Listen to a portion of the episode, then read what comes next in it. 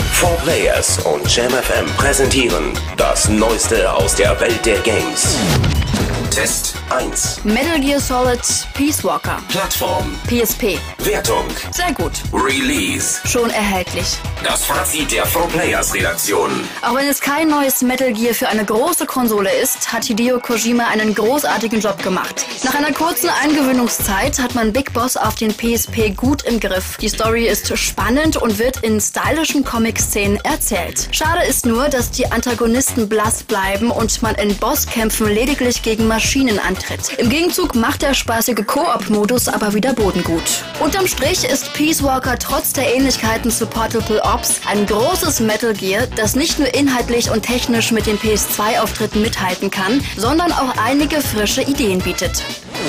Test 2. Crackdown 2, Plattform. Xbox 360. Wertung. Befriedigend, Release. schon erhältlich. Das Fazit der 4 Players Redaktion. Die enorme Bewegungsfreiheit sucht ihresgleichen und die explosive Action ist ein großer Spaß. Das alles funktioniert allerdings nur deshalb so gut, weil die Fortsetzung kaum mehr als ein Crackdown 1.25 ist. Am Prinzip ändert sich jedenfalls gar nichts. Das Einnehmen feindlicher Stützpunkte war im Vorgänger sogar anspruchsvoller. Kleine Neuerungen bringen zu wenig frischen Wind und selbst stilistisch wirkt Crackdown 2 kraftloser als der Vorgänger.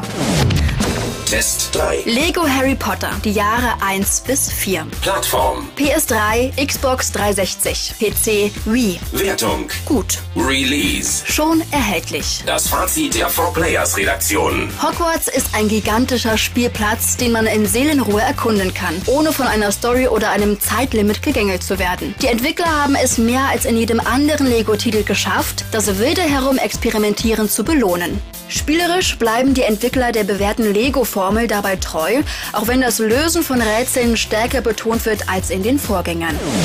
Test 4. Arma 2 Operation Arrowhead. Plattform. PC. Wertung. Befriedigend. Release. Schon erhältlich. Das Fazit der 4 Players Redaktion. Die Entwickler leisten sich deutlich weniger Fehler als im Hauptprogramm und haben inhaltlich einiges zu bieten. Im Fokus vieler Militärfans dürfte der umfangreiche Mehrspielemodus stehen. Und obwohl die Anzahl von drei Karten nicht besonders hoch erscheint, wird dieses Manko durch die schiere Größe der Gebiete aufgefangen. Wegfindung und Aufmerksamkeit der KI sind allerdings über weite Strecken eine Katastrophe und auch vor Abstürzen, Grafikfehlern oder starken Performance-Schwankungen ist man bei Operation Arrowhead nicht sicher.